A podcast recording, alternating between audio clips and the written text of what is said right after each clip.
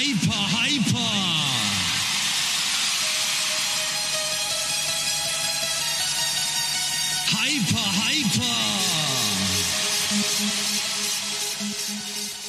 Diesen Song kennt jetzt wohl jeder. Hyper, Hyper, Scooter, 1995, 28 Jahre alt, willkommen in der Oldie-Kiste und eigentlich könnte man dieses Kunstwerk, auch Reloaded, wieder benutzen, um einen Titeltrack für aktuelle Diskussionen zu produzieren. Es geht um ChatGPT, OpenAI, Blockchain und andere Themen.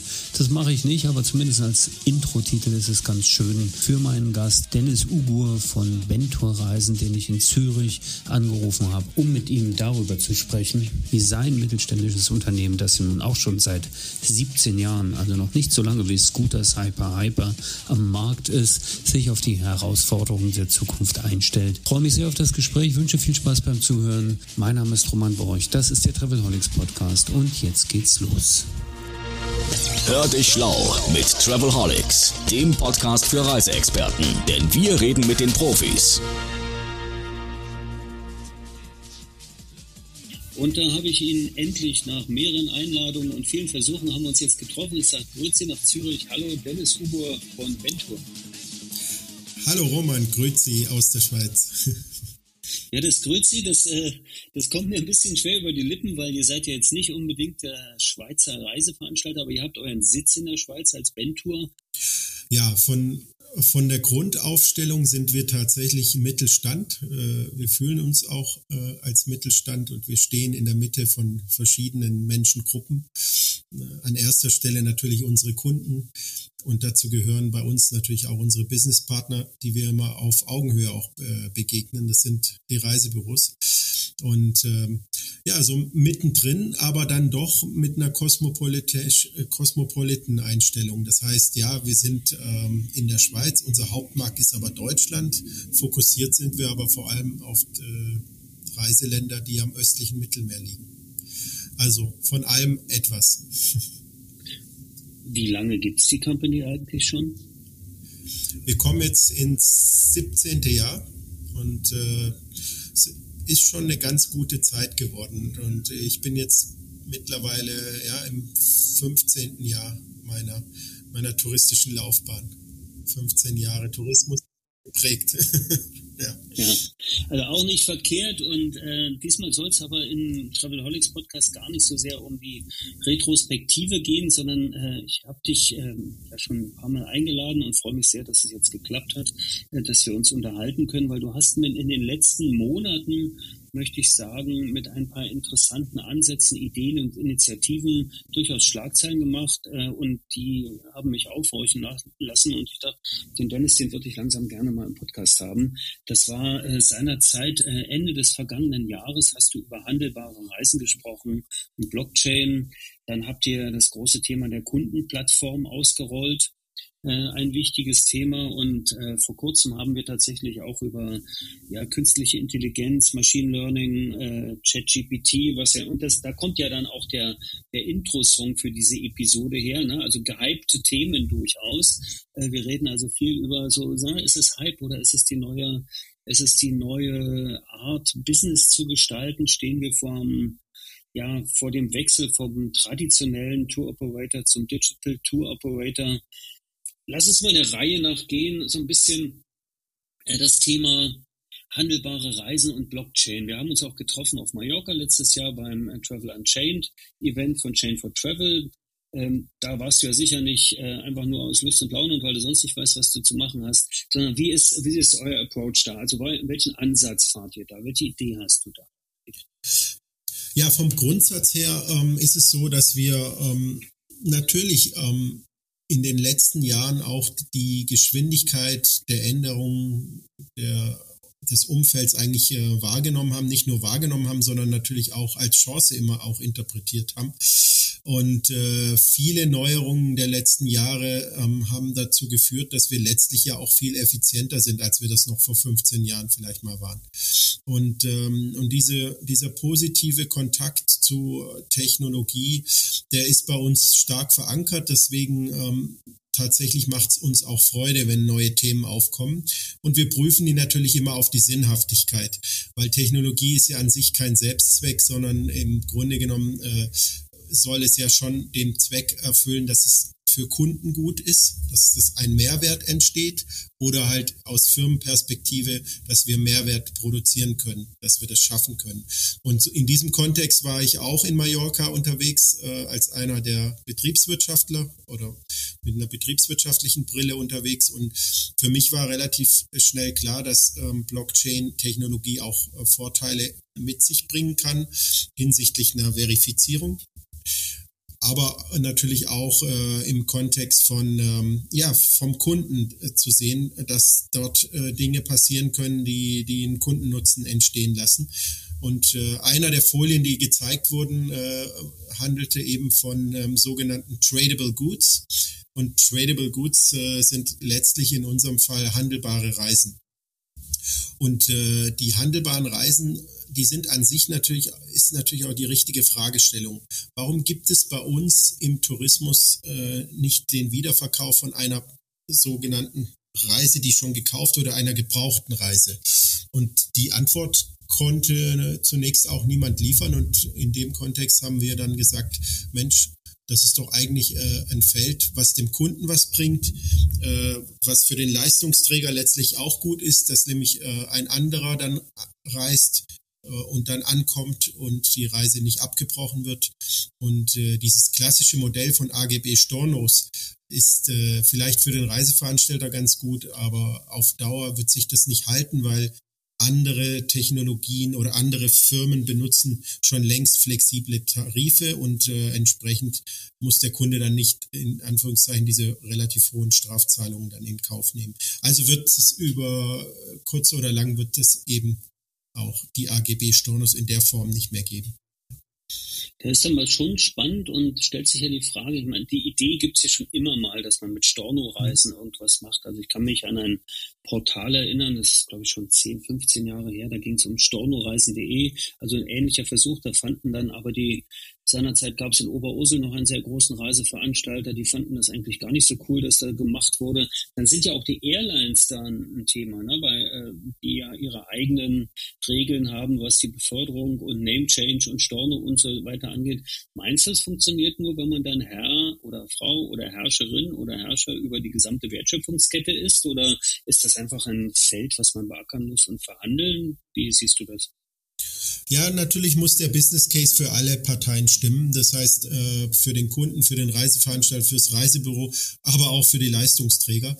Und äh, insofern muss man natürlich darauf achten, dass zum Beispiel, nehmen wir die Airline, die du gerade erwähnt hast, äh, die kann jetzt nicht einen Tag vor Abflug informiert werden, dass beispielsweise Name Change stattfindet. Das würde die Prozesse überfordern. Oder dass ganze Plätze leer bleiben. Das ist auch nicht im Sinne des Erfinders, sondern wir brauchen dann schon Vorlaufzeiten, aber die kennen wir vom auch bei beispielsweise Flex-Tarif, wenn bis 14 Tage vor Abflug dann final klar ist, welcher der letzte Kunde ist, der dann die handelbare Reise gekauft hat, dann kriegt man die Prozesse, Prozesse so geordnet, dass es am Ende dann auch äh, für die Leistungsträger stimmig ist. Insofern, ähm, es kommt drauf an, wäre da die Antwort. Genau. Und ein zweiter Markt entsteht nach deiner Auffassung dann auch nicht. Also quasi ein Graumarkt oder ein Parallelmarkt, wo jemand Reisen wir haben ja jetzt, wir haben ja jetzt Januar 2023, wo wir gerade reden. Das Geschäft brummt sicher auch bei euch. In den Reisebüros, kommen glücklicherweise mal kaum zum Hochschauen. Die Callcenter sind alle wieder gut ausgelastet, wenn nicht überlastet teilweise. Hängt vom Veranstalter ab, möchte man sagen. Aber äh, überall ist jede Menge Geschäft und es, der Tenor ist auch, äh, lieber jetzt buchen, um sich günstigere Preise zu sichern, weil die Preise steigen werden. Wenn ich jetzt sage, okay, die, äh, wenn ich jetzt clever bin und habe entweder einen Algorithmus oder ich habe ein paar Personen dran und sage, die kaufen im Januar die Reisen, die sie dann handelbar auf der Chain oder wo auch immer auf einem parallelen Marktplatz im Mai teurer verkaufen, wäre das okay für euch als Veranstalter oder wie siehst du das? Ja, es wäre ein zweiter Marktplatz, das hast du ganz genau und richtig beschrieben. Ähm, insofern hatte man, hat man dann die Fragestellung zu beantworten, gibt es denn überhaupt mehr Reisen oder verschiebt sich das nur vom First Market auf den Second Market? Äh, das lässt sich also nur in der Prognose allein wahrscheinlich gar nicht vollständig beantworten. Ich behaupte aber, dass Menschen grundsätzlich gerne handeln. Und äh, das sehen wir an verschiedenen anderen Dingen, beispielsweise am Aktienmarkt. Es gibt viele Pri Private Trader. Es gibt bei Jugendlichen, dass sie sogar Pokémon-Karten äh, traden. Also der Mensch hat eine, hat eine Neigung auch gerne zu handeln und insofern muss man das auch aus Vertriebs- und Marketing-Sicht äh, mal betrachten, äh, dass eben dann mehr über Reisen noch gesprochen wird. Und ich glaube, insgesamt äh, ist das Thema noch mehr präsent, Reisen als solches. Und insofern wird wahrscheinlich der Reisemarkt tatsächlich nicht nur eins zu eins ersetzt werden oder in dem Sinne gleich bleiben, sondern tatsächlich auch einen Effekt haben, dass noch mehr gereist wird dadurch. Und das wäre ja dann auch äh, Sinn und Zweck der Reisebranche. Und da siehst du dann tatsächlich die Blockchain-Technologie als einen großen, jetzt noch so ein Anglizismus, so ein Enabler, der dann sagt, okay, ich mache das möglich durch die Smart Contracts, die ich habe, durch die Verifizierung von, von den Geschäftspartnern, wäre natürlich eine ganze Ecke einfach. Bleibt da jemand auf der Strecke oder ist das für, für alle gleiche, gleiche Chance? Naja, auf der Strecke würde ich jetzt, das würde ich so nicht bezeichnen, aber ähm, die Blockchain-Technologie muss sich natürlich äh, beweisen. Also wie gesagt, äh, die Technologie als solche ist nicht nur dazu da, um sexy zu klingen, sondern sie muss natürlich auch ihren Zweck erfüllen und die Nach sogar die Nachteile der Technologie müssen in dem Sinne überwunden werden. Also Antwortzeiten werden eher oft als relativ langsam bezeichnet. Äh, gerade bei einer hohen Such Anfrage könnte das noch zum Problem werden. Handelbare Reisen brauchen nicht per se äh, die äh, Blockchain-Technologie. Ähm, aber es gibt auch Vorteile, eben, du hast es genannt, der Smart Contract. Die Übergabe von Kunde A nach B und dann von B nach C könnte sauberer geregelt werden, mit welchen Rules äh, und wer was daran dann natürlich auch verdient. Äh, und insofern äh, Smart Contracts ähm, das ist eigentlich dann das Zauberwort. Äh, die werden benötigt bei ähm, handelbaren Reisen. Okay, und letztlich ist es ja auch nur ein, ja, vielleicht also in meiner Wahrnehmung erstmal nur eine Ausprägung eines, eines Prozesses, den wir schon lange erleben, der jetzt gerade auf eine neuer Stage, auf einer neuen Ebene sich weiterentwickelt, nämlich das ganze, das ganze Thema der Digitalisierung des Geschäftes. Also letztlich geht es darum, äh, Prozesse werden digitalisiert, welche Technologie dahinter steht, äh, das mag äh, sich dann noch entscheiden und unterschiedlich sein. Blockchain kann eins sein. Ähm, Fakt ist auf jeden Fall das ganze Thema und ich habe ja den Podcast oder diese Episode Tradition will Moderne genannt. Ähm, es ist tatsächlich der Weg, dass man sagt, wir gehen weg von den von den tradierten Geschäftsprozessen, weil wir das halt auch so nicht mehr können, weil es der Kunde auch nicht mehr mag und, und nicht mehr erwartet, äh, sondern eben neue Lösungen erwartet. Und da habt ihr ja, um zum zweiten Thema ein bisschen zu kommen, da habt ihr ebenfalls einen großen Schritt gemacht. Ihr habt eure Kunden viel enger und anders zu euch geholt. Genau, die digitale Plattform, die wir jetzt als sogenannte Kundenservice-Plattform ähm, aufgebaut haben, ist eine Art Schlüssel zwischen der neuen Kundschaft und äh, in dem Sinne dem klassischen Reiseveranstalter weil die Technologie des klassischen Reiseveranstalters, in unserem Fall Blank, hat viele Vorteile, Stabilität, äh, auch Geschwindigkeiten und, und, und weitere Komponenten, auch integrierte Buchhaltung und Lössysteme, das so, dass wir sehr gut informiert sind als Firma, hat aber auch Nachteile und diese Nachteile müssen wir natürlich überwinden, weil am Ende zählt immer nur der Kunde und äh, das Kundeninteresse. Der Kunde wird entscheiden, wie sich die Struktur unserer Branche in der Zukunft gestaltet und nicht umgekehrt umgekehrt. Und insofern haben wir da sehr drauf zu achten. Und äh, mit der PWA, das ist eine Progressive Web App, haben wir genau das richtige Tool, die auf jedem Endgerät geht, ob man sie als App benutzt oder einfach nur als Webseite. Sie bietet dem Kunden die Möglichkeit, äh, wirklich alles, alle Komponenten der Reisen zu sehen, zusätzliche Serviceleistungen dazu zu buchen. Und äh, aus unserer Sicht ist das natürlich auch sehr wichtig, dass wir hier vom total ähm, vergleichbaren Gut der Reise, der Pauschalreise, die viele Veranstalter gleich im System anbieten, ähm, uns jetzt hier unterscheiden können, indem wir Attribute setzen, wo der Kunde sehr einfach Zusatzleistungen dazu buchen kann. Und insofern ist es natürlich auch ein Gamechanger hinsichtlich der, der möglichen Margen. Und um die geht es natürlich auch in unserer Wirtschaft. Da haben wir viele Jahre ähm, viel zu sehr auf sehr hohe Vergleichbarkeit gespielt und letztlich haben alle Teilnehmer darunter gelitten. Das muss aufhören, äh, das muss besser werden und dieser Ansatz äh, scheint mir der richtige Weg zu sein. Auch da habt ihr ganz klar auf Digitalisierung gesetzt. Äh, ja, PWA, Webseite, vielleicht auch App, äh, auch die Plattform, das kann sich alles ändern, das kann sich alles äh, weiterentwickeln, aber es, ihr seid natürlich dem, den Bedürfnissen des der Kunden auch gefolgt, die einfach sagen, ja, ich habe mein mobiles Endgerät und ich möchte möglichst viel während und vor meiner Reise einfach darüber abwickeln. Äh, Reisebüros nehmt ihr da mit an der Stelle? Also haben die, äh, sind, sind da ebenfalls mit involviert in dieses Denken oder ist das ein, ein separater Pfad, den ihr beschritten habt? Nee, wir, wir haben hier klar und bewusst gesagt, das ist jetzt nicht der äh, Sinn und Zweck, hier irgendwo ein Direktgeschäft zu fördern, sondern die Reisebüros werden im Grunde genommen entlastet. Das, was ja wirklich für sie auch natürlich ein Thema ist, ähm, sie müssen effizienter werden, äh, sind weniger Fachkräfte auch verfügbar insgesamt. Das heißt, äh, eine Reise muss auch in Teil automatisiert werden. Das heißt, ein paar Sachen kann der Kunde und will der Kunde auch gerne selber machen und trotzdem wird das Reisebüro dafür auch äh, provisioniert und zwar vollumfänglich. Und das finden wir an sich auch richtig, also weil wir sagen, das ist eine Partnerschaft und es ist nicht, äh, nicht eine nur in Anführungszeichen vorgespielte Partnerschaft, sondern es ist eine echte.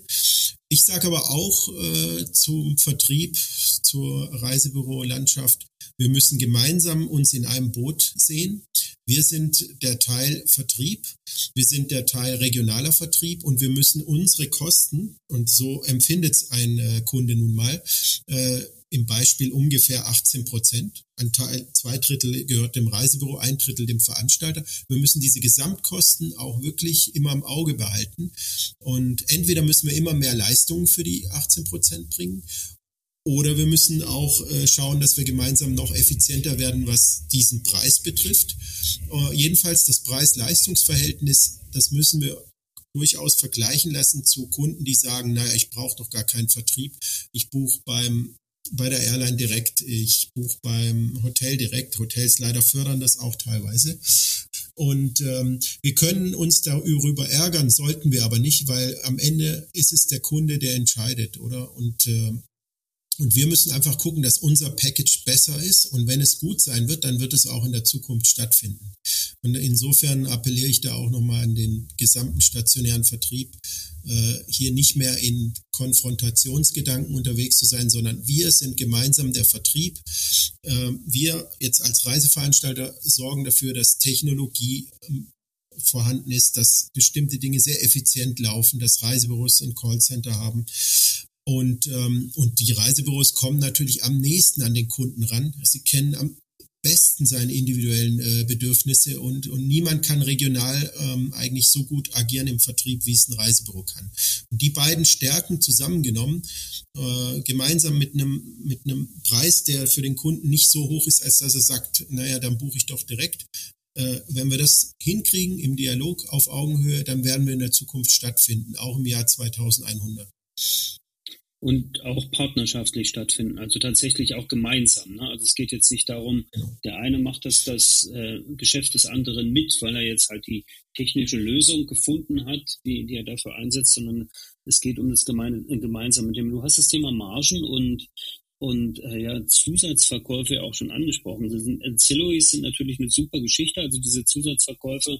Manchmal habe ich allerdings das Gefühl, äh, das ufert schon fast ein bisschen aus. Ne? Also es geht um Gepäckfächer und aufblasbare Nackenkissen, die mir extra angeboten werden und so. Wo ist da eigentlich, also reden wir einfach mal vom Dennis Ugur, der ja viel in der Welt unterwegs ist, viel reist auch. Wo ist da für dich eigentlich die Grenze? Weil du kriegst ja auch nicht alles geschenkt. Genau, bestimmte Dinge müssen wirklich ähm, inklusive sein, weil ähm, Gepäckfächer äh, will ich mir nicht nochmal zusätzlich irgendwo buchen und äh, es sorgt auch im Verhältnis dann äh, zu viel Überorganisation. Äh, ich stelle mir da die Stewardessen vor, die irgendwo dann das Thema haben, dass ja am Ende doch jeder irgendwo mit dem Gepäck reinläuft. Jetzt sind aber einige der Fächer, die gerade nebeneinander liegen, alles schon vermietet. Also da muss man schon ein bisschen auch die Praxis, finde ich, ähm, diskutieren. Ähm, ja, ich persönlich äh, buche mir eigentlich immer einen Sitzplatz meistens am Notausgang. Wenn ich mit der Familie reise jetzt auf einer Fernstrecke nach Kapstadt in zwei Wochen, dann ist es nicht möglich wegen meinem Sohn, der zehn Jahre alt ist. Dann ist es halt eine Reihe dahinter äh, und manchmal ist es die Business Class. Es ist also sehr ähm, hybrid, würde ich sagen, mein Käuferverhalten. Ich finde es aber gut, dass äh, diese Zubuchbarkeit äh, grundsätzlich möglich ist und es gibt sehr sinnvolle Produkte, die man im Vorfeld bucht. Es gibt aber auch Produkte, die gehen eher auf die Spontanität und da braucht es dann nicht äh, alles im Voraus. Also da gebe ich dir recht, äh, die Sinnhaftigkeit muss immer wieder auch äh, überprüft werden von Zusatzprodukten. Und wir brauchen wirklich nicht äh, die Toiletten und die Luft äh, im Flugzeug verkaufen. Also da hört es dann auch auf. Äh, diese Ideen kennen wir aus welchen Ecken die kommen. das ist auch eine Art von Irreführung, wenn ich nachher, nachher natürlich äh, den Basic-Preis ähm, sehr tief setze, aber dann quasi alles, was normal ist, auch schon mitverkaufe, dann finde ich, gehört das schon in ihre führende Werbung. Das ist halt Low-Cost-Carrier, haben da ein bisschen Hang dazu, äh, wirklich äh, ja, dieses Thema leider zu besetzen. Ja, spätestens dann, wenn das Konzept auf der Fernstrecke dann auch noch umgesetzt werden sollte, dann ist das Thema mit den Toilettentürcodes, die extra gehandelt werden. Und dann nützen, dann möchte ich auch keine Blockchain haben, muss ich ehrlich sagen. Dann tatsächlich lieber nicht. Ein Thema, was ich halt immer habe, ist, dass ich das Gefühl habe, dass die einst gewährten oder einst äh, erbrachten Services zurückgefahren werden, weil man sich überlegt hat, wenn ich erstmal zurückfahre, kann ich sie anschließend ja verkaufen. Und das sind für mich ja nicht die, nicht die On-Top-Leistungen, sondern das sind einfach die Basics, die man hat. Aber da sind wir, glaube ich, eine Meinung. Das, das ist sehr ähnlich und das hat auch weniger jetzt mit Technologie zu tun ist, aber trotzdem die Technologie ermöglicht es, dass ich in letzter Minute und dann natürlich auch noch über Smart ähm, dann sehr einfach mehr mit zusätzliche Leistungen ähm, erwerben kann. Das macht es nicht unbedingt schön und ich glaube, das ist auch nicht, der, nicht ganz der Sinn der, der Digitalisierung in den Prozessen. Das ist dann eher ein Auswuchs vielleicht. Ja. Ähm, glaube ich auch. Äh, wie, wie stehst du eigentlich zur, zur Preisentwicklung aktuell? Die Preise steigen äh, in allen Destinationen, auch bei fast allen Leistungsträgern. Ähm, das muss man erstmal zur Kenntnis nehmen. Die Gründe dafür, verschiedene Energie wurde genannt, allerdings auch nicht glaubhaft auf Dauer, weil Energie ist jetzt auch schon wieder günstiger geworden. Letztlich ist es natürlich so, Nachfrage und Angebot kommen irgendwo zusammen und äh, wenn wir sehen, dass aktuell trotzdem sehr, sehr viel gebucht wird, dann ist der Wert der, des Reisens wohl insgesamt gestiegen. Anders kann man sich nicht erklären, warum es nicht zu massiven Buchungsabbrüchen kommt, obwohl die Preise so stark gestiegen sind.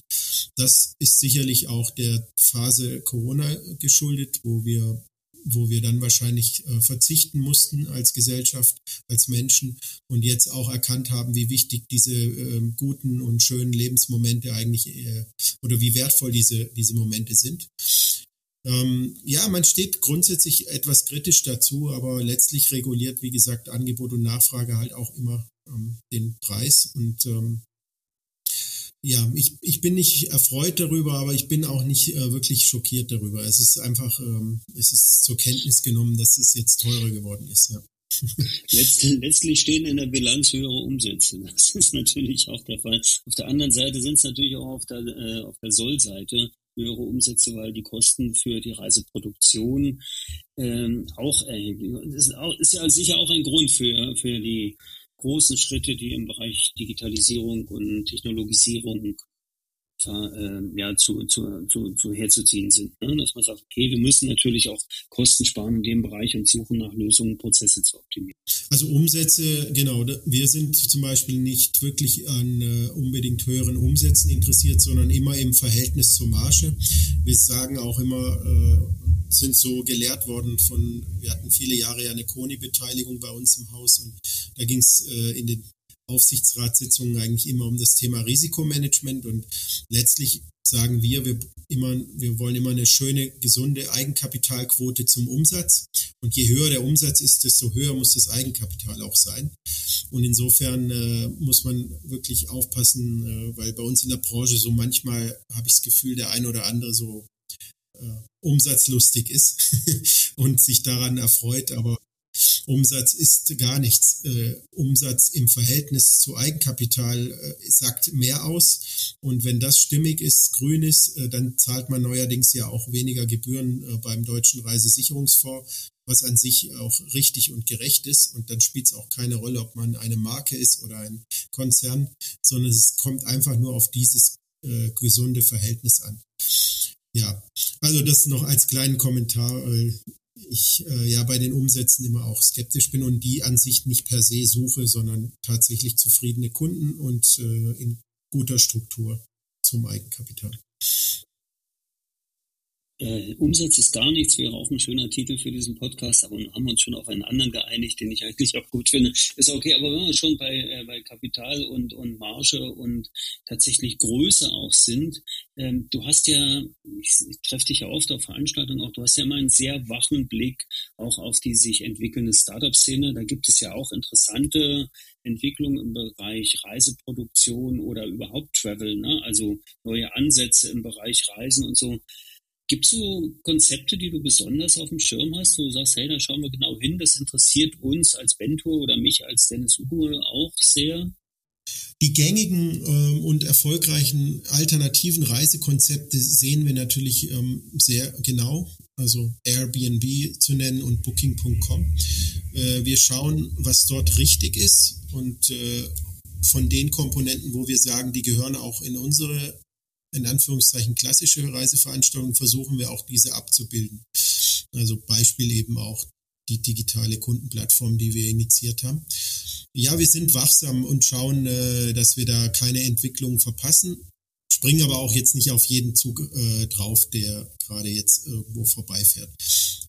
Aktuell finde ich aber schon sehr spannend auch ähm, die neue Zeitrechnung der sogenannten Boots, der ChatGPT, um es mal ähm, beim Namen zu nennen, äh, der, der künstlichen Intelligenz. Also die Geschwindigkeit und die Qualität, die jetzt vorgefunden wurde oder in den seit Wochen quasi in, in den Social Media Kanälen, aber auch äh, ja, von, vielen Fachleuten getestet wurde, ist äh, wirklich einzigartig. Äh, haben wir in den letzten zehn Jahren eben nicht gehabt, sowas. Und äh, es ist kein, ähm, es ist für mich äh, kein Fragezeichen oder es ist für mich nicht äh, ungewöhnlich, dass jetzt bei Google hier am Standort Zürich zum Beispiel der rote Alarm gerade äh, ausge, ausgerufen wurde, weil noch nie war eine einzelne Anwendung so nah dran an dem, dass man sich die Frage stellt, ist das jetzt besser als Google oder kann das vielleicht sogar Google ersetzen als äh, diese, dieser neue Chat GPT? Und ähm, da KIs halt auch sehr schnell lernen können aus ihren Fehlern und es Firmen geben könnte, die dann auch fachspezifisch nochmal ein Learning reinbringen, auch vielleicht in der Touristik, äh, finde ich es absolut spannend und denke, wir sollten hier alle gemeinsam ähm, für uns einen Weg finden, ähm, diese Technologie auch mit zu nutzen. Bleiben wir mal bei ChatGPT. Das ist ja, das ist ja tatsächlich auch dem Titel des Podcasts entsprechend ziemlicher Hype gerade oder dem Titelsong des Podcasts entsprechend ziemlicher Hype gerade. Ähm, weil alle merken, hey, da könnte sich was bewegen. Ich denke ja, Google wird vor allen Dingen schauen, hey, nur nichts verpassen. Das ist, ne, also weil Google hat sich ja äh, künstliche Intelligenz ist Machine Learning und Machine Learning macht Google seit vielen Jahren. Äh, die haben, weiß ich nicht, ich glaube 2014 haben die DeepMind gekauft. Äh, das ist eine Plattform, äh, die haben sie auch eine ganze Ecke weniger bezahlt als Microsoft äh, jetzt wohl in, in, in OpenAI investiert. Ähm, Machine Learning in der Reiseindustrie. Wo siehst du denn da Ansatzfelder? Wie könnte denn das anders sein in Zukunft? Habt ihr da schon Gedanken oder hast du persönlich ein bisschen überlegt können, was, wo, wo man da, wo man da ansetzen könnte? Im Grunde genommen, wir haben ja, äh, wir haben ja alle die Situation, dass Kunden, die über uns über die Vertriebskanäle buchen, im Nachgang der Buchung auch noch Fragen haben, äh, teilweise direkt zur Buchung, manchmal zur Destination und manchmal allgemein zum Reisen, äh, Beispiel in Corona-Zeiten. Und diese Antworten könnten teilweise natürlich auch beantwortet werden von, äh, von Boots, von, von, ähm, von künstlicher Intelligenz. und die würden uns entlasten, ähm, insgesamt dann auch die Antworten an den Kunden zu, zu bringen. Ne? Das heißt jetzt nicht sofort, wie man vielleicht meinen mag, ja, dann werden alle Menschen ersetzt. Nein, äh, die Menschen, und wir merken ja, dass es immer weniger sind, die man überhaupt ähm, einsetzen kann und findet, Fachpersonalthema, äh, die würden sich viel mehr auf die Qualitätssicherung dann konzentrieren können und hätten äh, Zeit für Dinge, die noch wichtiger sind in der Wertschätzung oder beziehungsweise in der Wertgebung an den Kunden.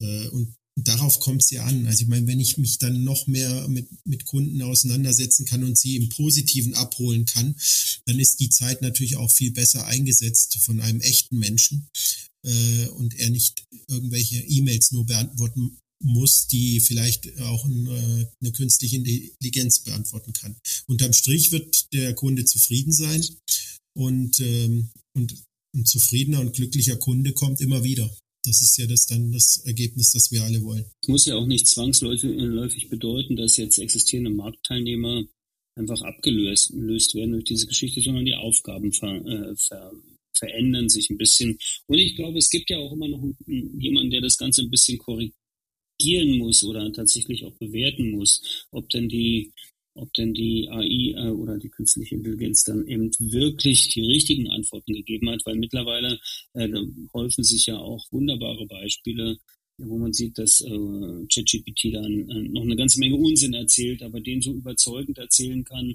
dass alle Welt das glaubt. Ich meine, das hat man im wirklichen Leben auch. Gibt es auch genug Leute, die Unsinn erzählen und alle glauben ihnen, aber ich glaube, äh, das, das, das Korrektiv und gerade das ist ja auch eine Aufgabe, die jetzt im Vertrieb ganz wichtig ist und auch in der Produktion, im Produktmanagement oder so, das Richtige richtig darzustellen, das, das ist ja nach wie vor wichtig. Das wird ja nicht unbedingt abgesetzt werden. Ne?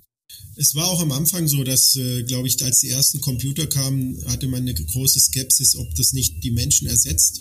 Unterm Strich ist es so, ähm, es ist effi also effizienter und man braucht weniger ähm, Fachkräfte für in Anführungszeichen für die gleiche Anzahl Kunden.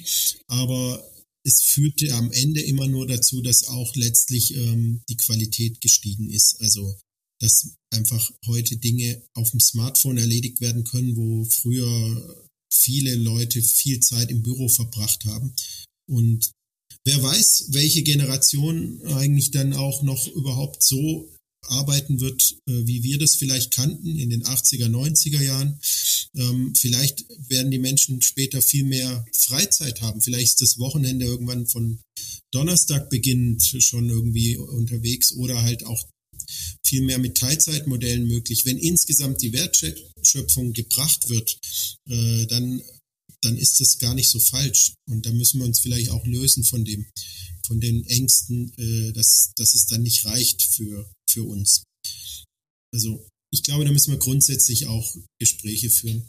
Das Thema Coworkation wollte ich sagen, ähm, oder, oder halt als auch Remote Work, das ist ja jetzt auch hier im Podcast schon öfter behandelt worden und ist, glaube ich, einfach nicht mehr wegzudenken. Und äh, gerade das ist ja auch möglich, dadurch, dass eben so die klassischen Office-Prozesse dann vielleicht auch von Maschinen oder von Anwendungen übernommen würden und andere Sachen wichtig sind. Also ich kann mir schon vorstellen, nach wie vor, ich, habt ihr immer so ein Konzept überlegt, dass man tatsächlich den Vertrieb aus dem, also die Beratung durch Expedienten aus dem Zielgebiet heraus auch planen und organisieren könnte? Das würde ja eigentlich auch gut funktionieren, ne? Genau, Workation ist eigentlich auch ein, ein, ein wirklich ein gutes und äh, neues Mittel, um einmal die Menschen auch zu motivieren zur Arbeit. Also zum Beispiel äh, die Möglichkeit, in einem Arbeitsvertrag jeden, jedes Jahr vier Wochen in Vacation zu verbringen, um einfach mal klein anzufangen, äh, kann ein Motivationsfaktor sein. Und gleichzeitig ist es für uns in der Industrie, äh, in der Reiseindustrie natürlich auch vier Wochen weitere Reiseplanung. Das heißt, wo wir vielleicht vier Wochen vorher nur hatten, äh, kann der Reisemarkt dann verdoppelt werden, wenn jetzt jeder einen Workation-Vertrag hat und den auch äh, ausnutzt. Insofern, es wird, und das ist vielleicht eine Generalaussage aus, aus vielen kleineren Aussagen, die Menschen streben zu mehr Mobilität, eigentlich seit dem Neandertaler.